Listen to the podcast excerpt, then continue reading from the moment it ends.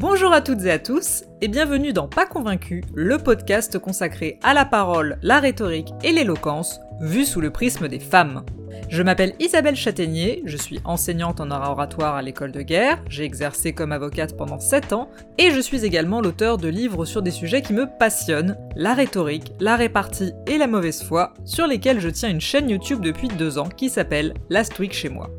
Si j'ai eu l'idée de créer ce podcast, c'est parce que depuis plusieurs années, en travaillant aussi bien avec des hommes qu'avec des femmes, j'ai pu constater chez ces dernières que la prise de parole était souvent considérée comme un exercice plutôt déplaisant et surtout très exigeant. Paradoxalement, on a beau dire que la parole des femmes se libère, parler reste parfois une épreuve difficile à surmonter. Comment trouver les meilleurs arguments pour convaincre ou tout simplement mettre en valeur son récit? Comment renforcer sa légitimité? Comment mieux négocier? On va parcourir ensemble toutes ces questions, mais en s'attachant pour une fois au point de vue des oratrices. Néanmoins, avant toute chose, et maintenant que le podcast est lancé, je tenais à vous remercier pour vos retours chaleureux, vos messages et vos partages. Bien entendu, si ce sujet vous parle, n'hésitez pas à vous abonner, à mettre un nombre faramineux d'étoiles et à en parler autour de vous. Tout cela est vraiment primordial pour garantir à ce podcast succès et longévité. Bref, les quelques secondes réglementaires d'invitation au partage étant écoulées, place désormais au fond, aux arguments, à la parole. Pas convaincu, c'est parti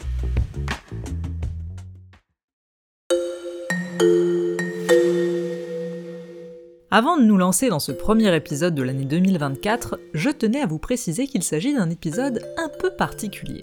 En effet, pour cette nouvelle année, j'avais envie de vous réserver quelques surprises, à commencer par un premier format appelé Parole d'expert, qui a pour vocation d'aborder très précisément certains points de l'art oratoire avec des spécialistes de chaque domaine.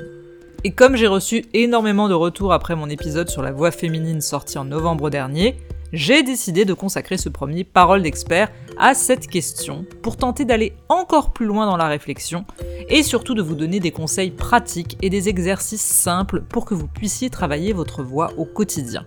Et à cette occasion, je reçois un professeur d'art oratoire, spécialiste de la voix, qui s'appelle Pierre Deric et qui collabore avec plusieurs types de publics, les artistes tout d'abord, mais aussi les étudiants, puisque Pierre enseigne notamment à l'école polytechnique, ainsi que des particuliers et des entreprises avec l'école de l'art oratoire.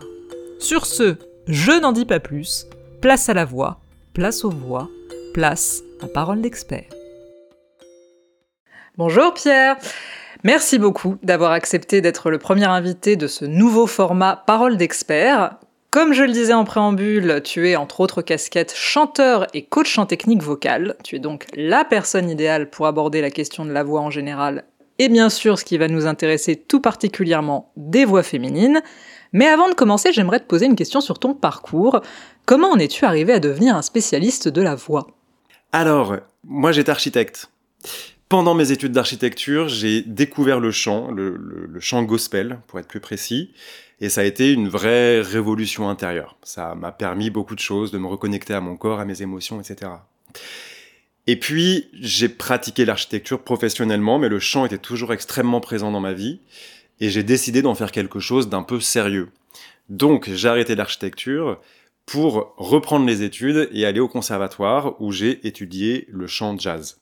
Après, j'ai eu la chance de partir étudier aux États-Unis, de revenir en France.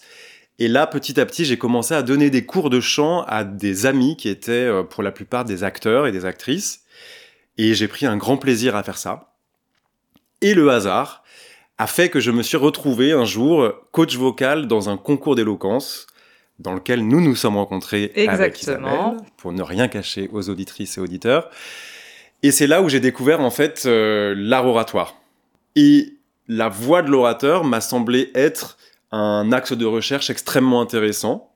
Déjà parce que euh, la voix chantée et la voix parlée sont deux choses qui sont très différentes et que finalement le travail de la voix parlée, en tout cas dans l'exercice de l'art oratoire, pour moi était une forme de synthèse entre en même temps le côté de l'interprétation, c'est-à-dire comment un individu entre en scène pour incarner un propos au travers d'une utilisation vocale très particulière, mais aussi évidemment de l'esprit et de l'intelligence de ce qu'il a à dire. Et cette synthèse-là me semblait vachement intéressante. Alors je rebondis juste sur le concours d'éloquence en question. C'était le concours Eloquentia, donc à Saint-Denis, et qui existe maintenant depuis, depuis plus de dix ans. Voilà, ce qui ne nous rajeunit pas dans de nombreuses villes. Et avec Pierre, nous avons eu l'occasion, outre Eloquentia, de travailler euh, à la télévision, donc sur le grand oral, sur une multitude de, de projets. Donc je sais à quel point tu es très doué dans ce que tu fais. Et c'est pour ça que j'ai plein de questions à te poser. Et je vais débuter par une une question qui peut paraître très bête, mais la voix, ça fonctionne comment? Alors c'est pas bête, déjà. tu me rassures. La voix, ça fonctionne comment? Il y, a, il y a trois entités qui composent la voix. Tout d'abord, pardon, le ventilateur, c'est le système respiratoire. D'accord? On crée une pression d'air dans les poumons, cette pression d'air est envoyée dans la trachée, et ensuite, la pression d'air va venir percuter les cordes vocales. On verra plus tard hein, que ce ne sont pas en fait des cordes, mais plutôt des plis vocaux. Les cordes vocales vont donc être activées par la pression d'air qu'on leur envoie dessus. Ça va créer une vibration primaire.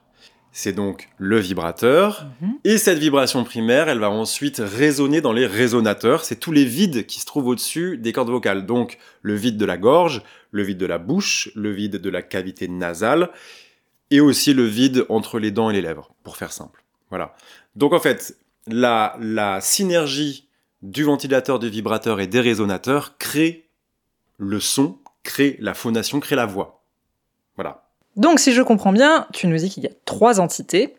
Euh, est-ce que tu peux nous expliquer la différence, physiquement parlant, s'il y en a une, entre une voix féminine et une voix masculine? Alors, la différence, elle s'opère en fait au moment de l'adolescence, au moment où les hormones sont en ébullition et que le corps se transforme. Donc de la même manière que, euh, par exemple, un, adolescent va euh, gagner en taille, les cordes vocales du garçon vont se développer de manière beaucoup plus importante que celle de, de, de l'adolescente, si bien que son larynx va quasiment tripler de taille. D'accord. Et donc, comme le larynx va être plus gros, les cordes vocales sont plus grandes et plus charnues, et ça c'est une règle acoustique, lorsque le tissu qui vibre est plus long et plus large, ça crée des sons plus graves. D'accord, donc ça explique pourquoi les voix masculines sont, en règle générale, on va dire, plus graves que les voix féminines. Voilà, en règle générale. Mais si tout était aussi simple que ça, oui. on s'embêterait. Exactement. Parce que il y a évidemment le déterminisme euh, biologique, physiologique. Nous sommes tous nés avec, j'allais dire, un instrument qui a ses caractéristiques. Donc on pourra euh, dire que telle personne est équipé peut-être d'un saxophone, tel autre d'une flûte traversière, tel autre, je sais pas, d'une clarinette, d'accord? Mais après, toute la question, c'est comment on utilise cet instrument mhm. Et c'est là où ça devient vachement complexe. Parce qu'une voix, bien évidemment, on va le voir, ça se travaille. Et oui. Donc, voilà, on, a vu qu'il y a une différence physiologique hein, euh, entre, entre l'appareil phonatoire masculin et féminin. Euh, tout cela, évidemment, est modifié par les hormones. Mhm.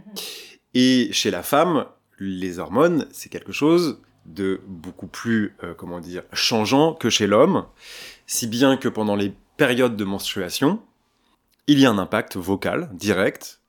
Pareil euh, lors des moments de, gestation et d'accouchement, si bien que voilà, l'instrument vocal de la femme euh, est, soumis à beaucoup plus de changements que l'instrument masculin. Alors là, tu dis quelque chose qui m'intéresse beaucoup parce que ça me fait penser à un article que j'ai lu dans le New York Times il y a quelques semaines à propos euh, d'une cantatrice, Anita Rajvelishvili, euh, qui expliquait qu'elle avait perdu sa voix pendant sa grossesse et qu'elle n'arrivait pas à la retrouver après son accouchement. Donc moi, je sais euh, qu'une voix, ça se travaille, mais on découvre aussi qu'une voix, finalement, ça peut se perdre alors que on est face à des personnes qui sont quand même des spécialistes, dont la voix est l'outil de travail, qui, j'imagine, font très très très attention. Euh, donc, comment on en vient finalement à perdre sa voix et est-ce que, comme tu le disais, il y a peut-être des, des, injustices, j'allais dire, euh, entre les, les, femmes et les hommes sur ce point? Déjà là, il faut bien recontextualiser, c'est-à-dire que cette dame, elle est dans une utilisation de la voix qui est extrêmement spécifique et extrêmement exigeante. Ce qui n'est pas le cas des oratrices ou des orateurs, hein, parce que la voix parlée est beaucoup moins exigeante que la voix chantée. Oui, voilà, à part une bronchite ou euh, ce genre de choses, a priori, on perd pas sa voix euh, spontanément. C'est ça. Donc peut-être que en effet pour interpréter ces espèces d'exercices de, de, haute volée qu'elle interprétait avant son accouchement, euh, elle, elle n'y arrive plus maintenant. Il y a en effet ce qu'on disait, cette espèce de changement hormonal qui fait que l'instrument ne répond plus. Tout l'enjeu de la technique vocale, c'est de prendre possession de l'instrument pour réussir à bien le manier, pour atteindre un idéal sonore.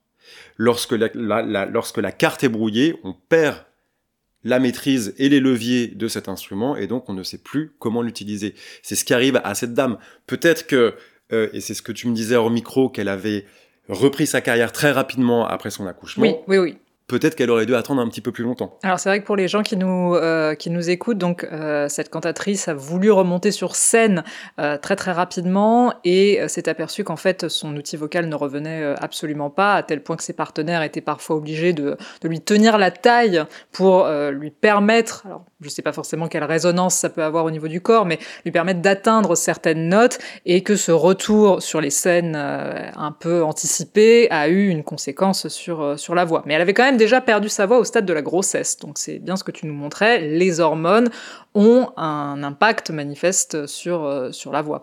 Mais alors ce que ça nous enseigne en plus, hein, cet exemple, c'est que d'une certaine manière, notre voix, elle a sa propre vie. Mmh. C'est-à-dire que euh, la voix, c'est quelque chose d'extrêmement mystérieux, d'extrêmement complexe. Et nous, ce qu'on doit faire en tant que détenteur d'un organe phonatoire, c'est de lui donner ce dont il a besoin. Et ces besoins changent tout le temps. Et c'est pour ça que les chanteurs professionnels continuent à travailler leur voix pendant absolument toute leur carrière. Lorsque, parce que je reviens quand même sur ma raison d'être ici, à savoir aider les oratrices et pourquoi pas les orateurs aussi qui nous écoutent. Hein. il y en a, il y en a qui nous écoutent. c'est, euh, il faut en fait rentrer en relation avec sa voix pour comprendre sa logique et donc comprendre de quoi elle a besoin. Voilà.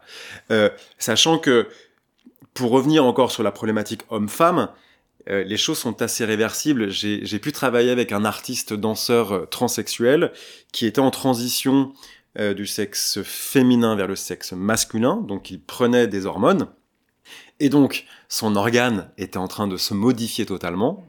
Et moi, j'étais là pour l'accompagner parce qu'il voulait chanter dans son spectacle. Donc, j'ai travaillé avec une voix qui était un petit peu la voix d'un adolescent qui basculait entre la voix féminine et la voix masculine. Et tout ça était produit par la prise de médicaments hormonaux. Alors justement, cette idée de passer euh, des tonalités euh, graves à aiguës euh, m'amène à un autre sujet, parce qu'on a tendance à penser euh, que les voix graves seraient plus à même d'incarner le pouvoir. Je pense notamment à une étude de 2012 de l'université Duke qui a démontré que le ton de la voix influençait la perception des capacités de leadership à la fois chez les hommes et chez les femmes. Est-ce que toi, tu as déjà pu observer un penchant chez certaines femmes à vouloir rendre leur voix plus grave? Absolument. Et chez les hommes aussi. Ah Alors, ça c'est. De voix grave à voix grave. De voix grave à voix très grave. Très grave, d'accord. Alors, ça c'est un énorme problème. Mhm. On, a en effet cette idée préconçue que plus la voix va être grave, plus on va avoir une forme de puissance sur euh, notre contexte euh, direct, sur notre environnement direct. Quasiment un conditionnement. Alors je ne sais pas si on peut parler de conditionnement ou, de, quelque chose qui est culturel, mais c'est vrai que c'est. Alors ça, repose sur une réalité physique et acoustique. Mhm. C'est que Lorsqu'on est en voix pleine, en voix de poitrine, la voix de poitrine, c'est l'inverse de la voix de tête. C'est-à-dire que c'est une voix qui demande un vrai investissement énergétique pour pouvoir faire vibrer pleinement les cordes vocales. Alors que la voix de tête, c'est une voix qui est beaucoup plus légère et qui ne fait pas vibrer totalement euh, les cordes vocales.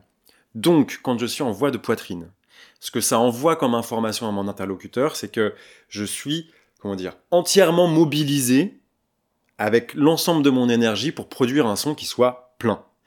Et ce son qui est plein, il est chargé en harmonique. L'harmonique, c'est des vibrations. Ces vibrations traversent l'air qui nous sépare, viennent percuter ton épiderme et ton tympan. Donc, tu as une expérience sensorielle de ma voix qui est beaucoup plus intense que si j'étais dans une voix très douce.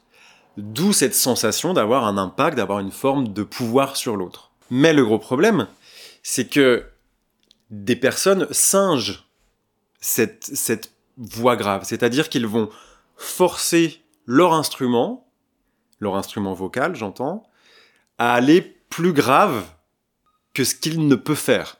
Donc, par exemple, moi, si je m'amusais à faire ça, je parlerais comme ça, par exemple. Ou alors, je parlerais comme ça. Et lorsqu'on fait ça, on ne respecte pas du tout la logique acoustique de l'instrument. C'est-à-dire que si vous voulez faire sonner une flûte traversière comme un tuba, bah, vous n'y arriverez pas. Ce qu'on doit faire, c'est trouver le meilleur rendement. En fait, le rendement, c'est le rapport entre l'énergie que j'envoie dans l'instrument et le résultat sonore. Une voix qui est bien utilisée, c'est une voix qui est très riche en harmonique, très présente, très audible, mais qui demande à la personne qui l'a produite très peu d'efforts. Et ça, chacun a sa propre logique. Et donc c'est pour ça que pour les femmes qui nous écoutent, si leur instrument vocal est de l'ordre, je sais pas, de la flûte traversière ou même du pipeau, ce n'est pas grave. Ce qu'il faut, c'est réussir dans leur logique sonore à trouver un son qui soit le plus ample et le plus riche possible pour donner une sensation de plénitude vocale. Le fry, c'est un, mode euh, des cordes vocales, c'est le mode économie des cordes vocales. D'ailleurs, faire un fry pour se réveiller la voix le matin, c'est très très bien. Ah ouais. Écoute, j'en ferai le matin, du coup. Quand il est un peu pour une folle, mais c'est pas grave, dans la salle de bain, ça n'a aucune Mais, mais par contre, c'est assez intéressant et assez complexe ce que, ce que ça, comment dire, ce que ça, ce que ça laisse entendre. C'est-à-dire que moi, quand j'entends quelqu'un avec du fry sur la voix, je trouve qu'il y a une espèce de distance, il y a une espèce de lascivité aussi, et une sorte de suffisance, parfois aussi. Et les personnes, en tout cas connues qui l'utilisent, sont justement des personnes qui sont extrêmement puissantes, c'est-à-dire en termes de reconnaissance, financièrement, etc. Et qui n'ont pas trop besoin d'aller mobiliser une voix qui implique leur public, parce qu'en fait, des followers, elles en ont. Donc ne tombez pas dans l'écueil du vocal fry, ça n'apporte absolument rien à personne, si ce n'est une voix uniformisée avec d'autres voix. C'est ça, et en plus de ça, c'est c'est un, un contresens parce que cette voix qui est très peu, comment dire, très peu euh, portée, c'est une forme de voix de l'intimité, voire même de la sexualité. Donc il y a quelque chose, en tout cas pour l'exercice de l'art oratoire, qui serait un non-sens total. Et dernière chose, le vocal fry, on en parle beaucoup pour les femmes, mais il y a aussi beaucoup d'hommes qui l'utilisent. Ah tiens, c'est vrai Et oui. Et c'est quand même aussi très particulier que on a tendance à montrer du doigt avant tout les femmes qui l'utilisent. Bien sûr. Alors bah, tu vois, même moi, j'en ai entendu parler beaucoup de ce phénomène, euh, notamment auprès de, personnes américaines, euh, du côté féminin, mais très peu du côté masculin. Mm as des exemples? C'est partout. Euh, J'ai pas j'ai pas une personne comme ça, un homme qui, me vient. on coupera si t'as pas d'exemple, mais non, c'était plus pour euh, ma, ma, ma, gouverne personnelle. Euh. Euh, en fait, peut-être que c'est moins accentué, que c'est moins que c'est moins appuyé, mais c'est vachement présent. Alors, je rebondis sur cette question du vocal fry avec quelqu'un qui l'a partiellement, on va dire, utilisé parce qu'elle est passée euh, par différentes voix pendant sa carrière. On en a déjà parlé dans ce podcast. Il s'agit euh, d'Hillary Clinton. Euh, on a pu voir que sa voix était systématiquement jugée en 2016 après chacune de ses interventions. Alors, le plus souvent de manière très peu avantageuse, pour rester poli. Hein. Là, pour le coup, on a un cas célèbre où la voix d'une femme a fait l'effet d'un repoussoir, même si c'est pas forcément la seule raison de sa défaite on avait quand même quelque chose de, très fort, un ressentiment vis-à-vis de la voix, ce qui fait qu'à chaque fois qu'elle intervenait, euh, que ce soit pour des conventions, des discours, les euh, commentateurs reprenaient systématiquement des remarques sur sa voix avant même de discuter du fond. Est-ce que toi, tu as déjà rencontré euh, dans ton parcours des femmes pour lesquelles la voix a pu être un problème, voire un frein peut-être dans leur carrière, arriver à un certain niveau, ou qui peut-être se retenaient de parler parce qu'elles avaient l'impression que leur voix dérangeait? Alors en effet, ça m'est arrivé très fréquemment. J'ai été appelé une fois par une euh, dame présidente d'un cabinet de consultants qui dirigeait plusieurs centaines de personnes. Et cette personne, lorsque je l'avais au téléphone, je me souviens de la première fois, j'avais l'impression d'avoir au téléphone une fillette de 14 ans. Et elle voulait précisément travailler sur cette problématique-là. Mais alors même qu'elle était quand même à un poste donc d'une grande importance, avec beaucoup de responsabilités et qu'elle avait aucune raison sur le papier de juger euh, de son efficacité. C'est vrai, c'est vrai. Mais je pense qu'elle en voulait encore plus. Oui, d'accord. et donc pour elle, il fallait travailler sur la voix.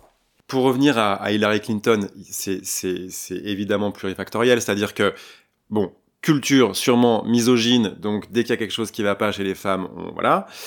Euh, mais je pense qu'il y a aussi, et, pour faire lien avec ce que je disais tout à l'heure, c'est que Hillary Clinton, plus que Bill, a dû se poser la question de sa voix pour euh, euh, sa carrière politique. Et peut-être qu'elle a été mal accompagnée et qu'elle a dû créer un rapport avec sa voix qui a artificialisé sa voix. Oui, c'est vrai qu'il y a un procès en insincérité qui lui a été très très souvent fait sur sa voix parce qu'elle est passée de différents accents. À une époque, elle avait une voix un peu du Midwest. Ensuite, elle avait une voix qui était peut-être un peu plus new-yorkaise quand elle était euh, First Lady. Et moi, ce qui m'interpelle, c'est que toi et moi, on sait qu'à ce niveau-là, même à des niveaux bien inférieurs, hein, mais à arriver à un tel niveau, forcément sa voix a été travaillée. Mmh. Elle a dû être travaillée sur plusieurs années, euh, parce qu'elle s'est quand même présentée à deux reprises. Donc il y a un problème de, de, la manière dont elle a été euh, accompagnée et peut-être de trop de changements finalement dans son empreinte vocale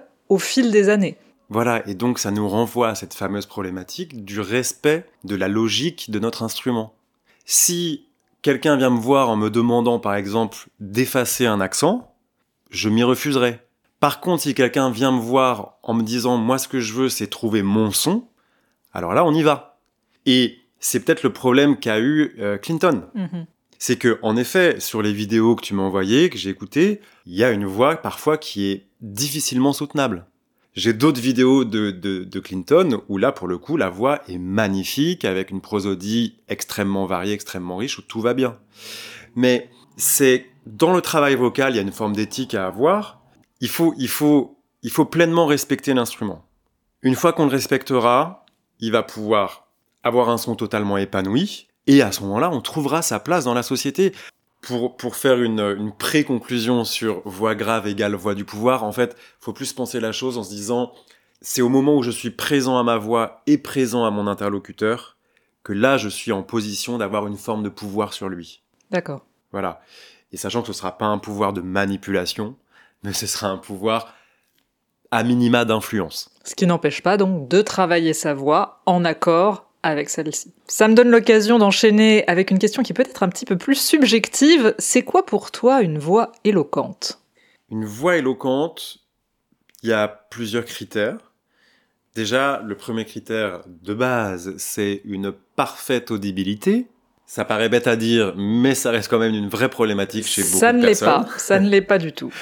Ensuite, il y a toute la dimension de la voix qui est reliée, j'allais dire, au, bien-être, au confort. Euh, le son, lorsqu'il nous arrive, nous en tant que public, nous, nous transforme notre état physique. D'accord? C'est pour ça que parfois écouter une musique, bah, ça, ça nous détend. C'est pour ça qu'il y a des applications de méditation. Absolument.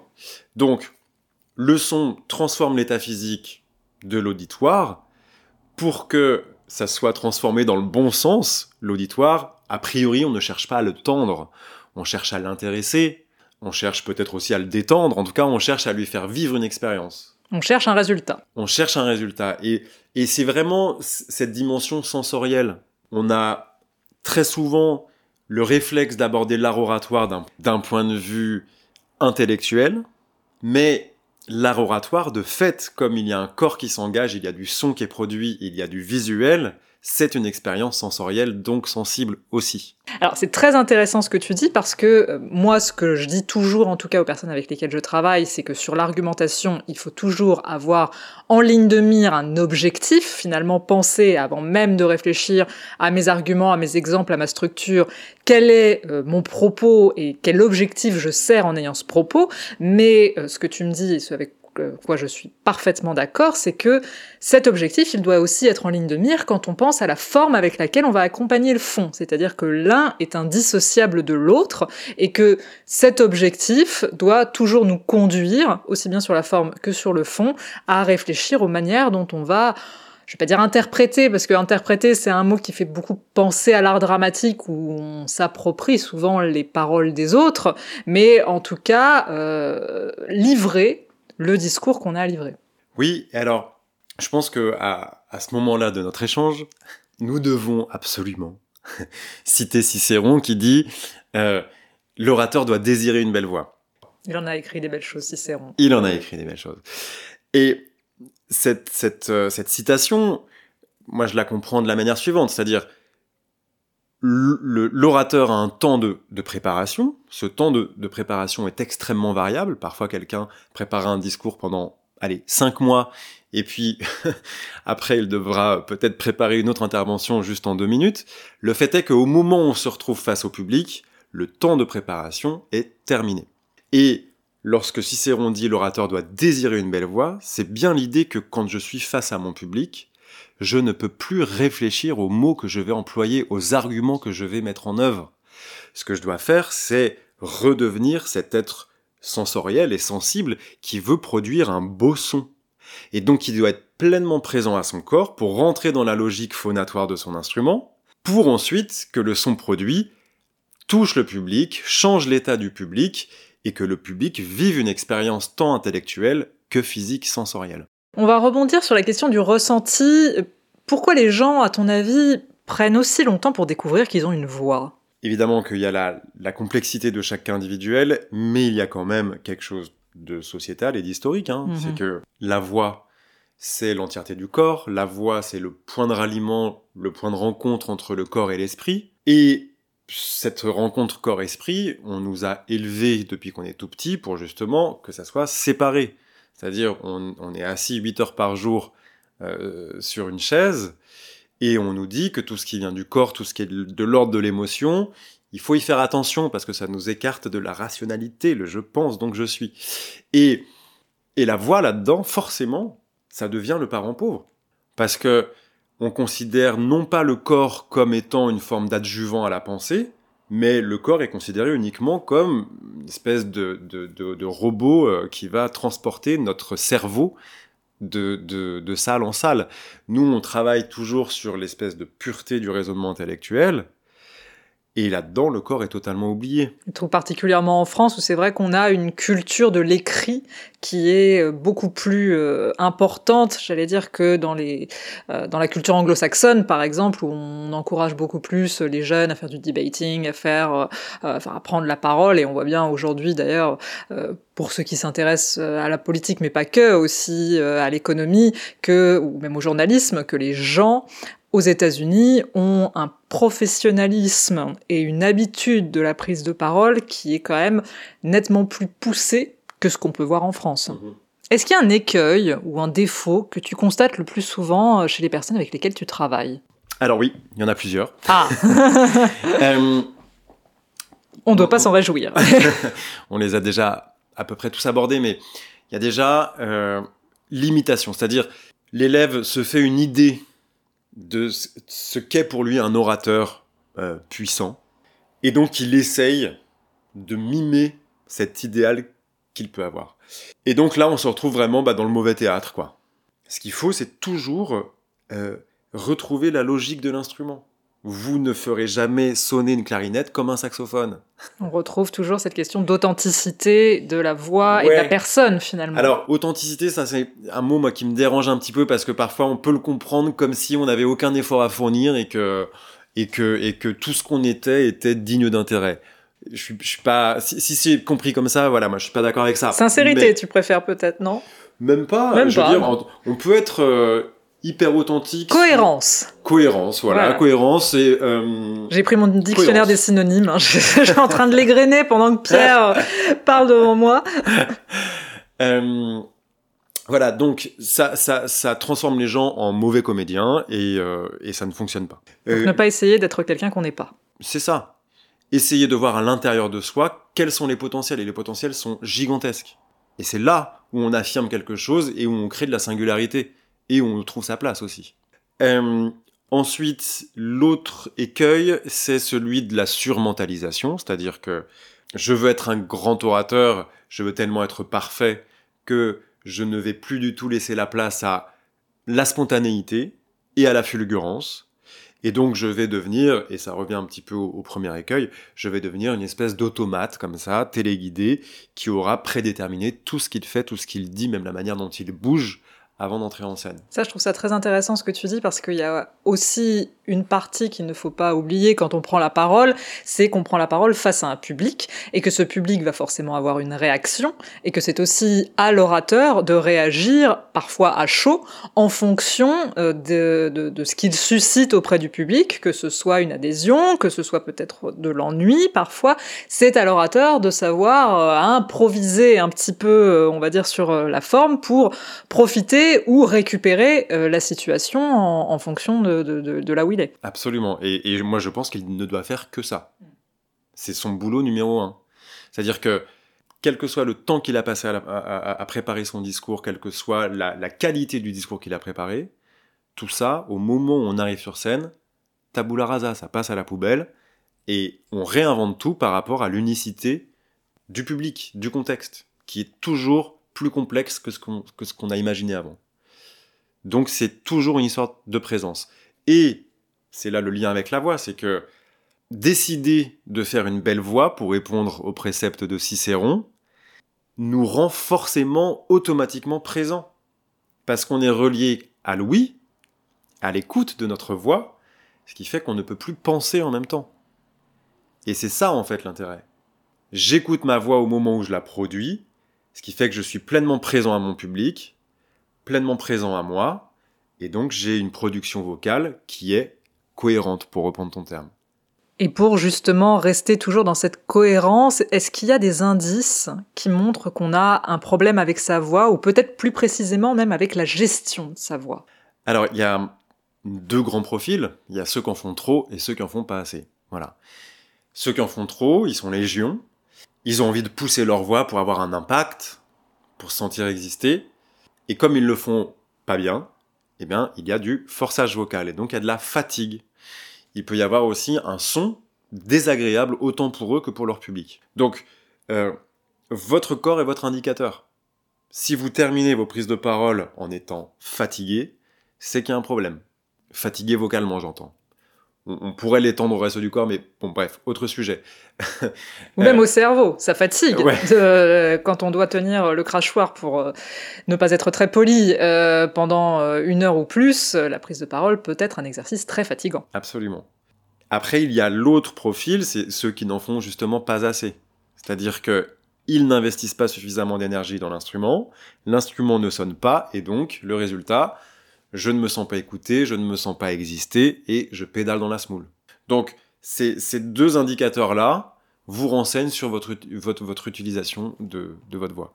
Enfin, est-ce que tu as des conseils simples au quotidien pour les femmes qui voudraient travailler ou améliorer leur gestion de la voix? Je vous donnerai plutôt l'exercice suivant, c'est celui de la sirène. La sirène, c'est juste l'idée que on va partir dans les aigus, on va terminer dans les graves en essayant de prendre notre, notre temps sur un haut par exemple.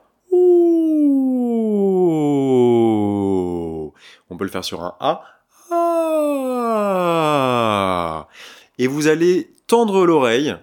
Ça donne un peu l'impression d'un bâillement, dit comme ça. Absolument, ouais, ouais, absolument. Tendez l'oreille parce que vous allez voir que dans cette descente là, il y a un moment où la voix, elle sort plus facilement, elle sonne mieux qu'à d'autres. Quand je suis dans l'aigu, euh, elle est un peu contrainte. Quand je suis dans le très grave, euh, elle est un petit peu décolorée comme ça, détimbrée. Et puis il y a le médium où là on entend qu'elle vibre mieux. Et donc l'idée ce serait de s'arrêter à l'endroit qui nous semble être bah, le plus satisfaisant. Ouh, là ça me semble pas mal. Et comme par hasard ça correspond plus ou moins à la voix, euh, à ma voix parlée. Euh, ça c'est un, un super bon exercice qu'il faut faire avec une grande curiosité pour voir où est-ce que le, notre médium, notre endroit de rendement, se situe. Et une fois que vous l'avez identifié, eh ben, développez-le. Moi, j'étais par là. Ouh, ah, bla bla bla bla. Et après, pourquoi pas lire à haute voix un texte en essayant de rester dans cette hauteur-là. Vous pouvez ensuite placer une main sur le thorax et sentir ou non la vibration. Plus vous sentirez que ça vibre, plus vous serez, euh, plus cela vous indiquera que vous êtes au bon endroit. Il y a un autre exercice aussi pour euh, peut-être rencontrer son médium, c'est lire un texte en chuchotant et vous mettez la voix que sur certains mots. D'accord, c'est du semi-ASMR. ouais. Bonjour, je de Rick, je suis professeur en art oratoire. Et voilà. Et ça devrait vous aider normalement à libérer votre voix de toute la contrainte euh, euh, que vous y mettez dessus par conditionnement culturel, euh, de genre, etc. pour peut-être réussir à rencontrer l'endroit où votre voix sonne le mieux de manière avec, avec le, le moins d'effort possible. Amusez-vous aussi lorsque vous lisez, par exemple, à travailler votre posture, parce que, on l'a dit, hein, notre corps est un instrument, et donc évidemment, la manière dont le corps est agencé, la manière dont le corps est organisé, va avoir un impact direct sur la qualité de votre voix. Il faut en fait travailler la verticale, c'est-à-dire réussir à se grandir, mais sans exercer trop de contraintes pour pas non plus créer de la tension qui empêcherait à la voix de bien se produire. Voilà, vous êtes chez vous, vous, vous placez une feuille avec un texte imprimé dessus à hauteur des yeux pour pas que vous ayez à baisser votre menton. Vous dégagez votre cou, vous imaginez que le sommet de votre crâne part dans le ciel, et puis vous parlez à pleine voix et vous écoutez comment la voix sonne dans l'espace dans lequel vous vous trouvez, comment la voix sonne à l'intérieur de vous en posant une main sur le thorax. Et voilà, c'est de la découverte, quoi. C'est totalement empirique. Il faut aller chercher où est-ce que ça me fait du bien, où est-ce que je trouve ça beau. Et ensuite, donc ça c'était des exercices à faire avant, j'allais dire, la prise de parole. Mais ensuite, pendant la prise de parole, la première chose qu'il faut faire pour bien placer sa voix, et ça peut paraître pas forcément logique, mais c'est avant tout de travailler son regard. Si vous voulez décocher une flèche dans une cible et que vous ne regardez pas la cible, la flèche n'ira pas dans la cible. Et en fait, il y a des liens naturels préexistants entre la voix et le regard qui font que plus je, fais le corps à corps avec le contexte dans lequel je vais m'exprimer, plus ma voix va être en capacité de s'y adapter. C'est tout à fait vrai, c'est ce qu'on appelle l'adresse finalement. L'adresse au public, c'est le regard, c'est la voix, tout ça fait un tout finalement, le corps qui va aussi se diriger peut-être vers une personne en particulier ou peut-être vers une partie du public quand on est devant une grande estrade. Donc encore une fois, on voit que tout ça est un tout. Tout ça est un tout, absolument. Donc on arrête de dissocier le corps et l'esprit, on arrête de dissocier le fond et la forme. Quand on est sur scène, on est sur scène, on est d'un seul tenant. Donc, je travaille mon regard sur l'auditoire. Ma voix ainsi va pouvoir s'y adapter. Mais avant de produire mon premier son, je dois être très vigilant sur une chose, c'est que je, je, vais sûrement avoir tellement envie de bien faire que je vais perdre ma verticale et je vais me pencher en avant pour être sûr que les gens m'entendent. Et là, ma voix va se bloquer. Donc, je regarde mon public, je m'y intéresse et je vérifie que mon corps est toujours bien vertical parce que c'est à cette condition-là que ma voix pourra bien sonner. J'aime beaucoup ce que tu dis parce que finalement, on a tendance à dire parfois, mais de manière un peu générale, pas forcément sur la question de la prise de parole, mais que le mieux est l'ennemi du bien. Et à qu'à force de rechercher systématiquement la perfection, on en vient à être peut-être un peu détaché de ce qu'on fait. Et ça rejoint l'idée euh, qu'en tout cas moi je prône et je pense que tu prônes aussi, c'est qu'il n'y a pas forcément de paroles parfaites. Il y a des prises de parole qui parfois aussi vont justement d'autant plus toucher les gens qu'elles sont imparfaites et que donc on sent que la personne finalement fait un effort pour s'adresser euh, aux, aux gens, pour adresser son message, qu'elle sort de sa zone de confort et parce qu'on sent qu'elle sort de sa zone de confort, on va d'autant plus avoir envie de l'écouter euh, parce qu'on on, parce qu'on sait tout ce que ça a pu euh, lui coûter. Donc parfois, euh, même si bien évidemment travailler sa voix c'est très important, d'autant plus dans certains domaines. J'ai, alors tu vas me dire si, j'ai raison ou pas, mais moi je peux très bien être touchée par une voix un peu chevrotante. Ça dépend bien évidemment du contexte, hein, mais parce que je vais avoir conscience de, tout ce qui va être porté sur cette voix chevrotante et de mmh. tout ce que cette voix chevrotante signifie. Mmh. Et encore une fois, on en reste à cette idée d'être dans l'instant et d'être dans l'émotion aussi. La technique, c'est quelque chose, c'est quelque chose qu'on doit bien évidemment euh, euh, travailler, qu'il faut poursuivre, mais il faut pas pour autant oublier que le but, finalement, quand on prend la parole, c'est aussi de transmettre une émotion, euh, que cette émotion soit positive ou négative, et que encore une fois, la sensorialité, l'émotion, tout ça a euh, une véritable part à jouer dans l'effet qu'on va produire sur son auditoire. Absolument. Absolument. Et là, on est toujours dans cette, dans cette considération d'être dans la, dans la cohérence de notre instrument. Et pour reprendre tes termes, une, une bonne technique, c'est une technique qui qui ne se voit plus tellement elle a été intégrée. Et donc cette voix chevrotante que tu évoquais, dans certains contextes, en effet, ça peut devenir quelque chose d'extrêmement puissant. Chevrotante, même aiguë, pourquoi oui, pas? Bien sûr. Euh, mais ce qui, je pense que ce qui est vraiment à, à, garder comme idée, hein, euh, vis-à-vis de la culture dans laquelle on a été éduqué, vis-à-vis euh, des problématiques de genre homme-femme, c'est c'est vraiment l'idée que c'est en étant très présent à son public que nos capacités expressives vont décupler en fait. Quand je suis mental, quand je réfléchis, l'énergie, elle est investie dans mon cerveau. Mon cerveau ne produit pas de phénomènes sensoriels. Mon cerveau produit de la cognition. Je suis le seul témoin de ma cognition, personne d'autre ne l'est. Ce qu'il faut, c'est que le corps s'engage pour en devenir le véhicule fidèle. Et ça va bien au-delà des mots.